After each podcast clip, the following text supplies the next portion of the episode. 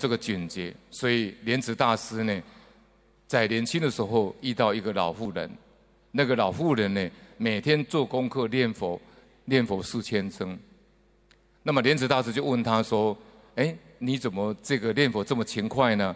老妇人跟他讲：“我丈夫呢，生前念佛，他往生的时候呢，没有生病，而且呢，跟大家拱手一告而别，所以念佛很好。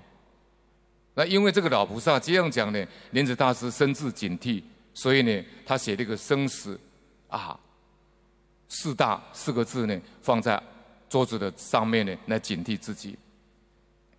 那么师父跟我们讲。”他说：“临终的时候呢，你带走什么东西？”师父说：“你拥有人间的名闻利养、功名富贵、家亲眷属，你死的时候呢，一个都带不走。那什么能带得走呢？”老法师说：“你一生所造的业带得走，你所修的功德能带得走，你的智慧德能能带得走。”他说呢，要了解这个事实真相。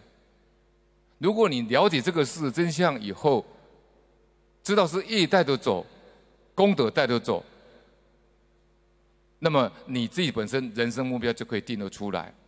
那么你到底要带什么东西去呢？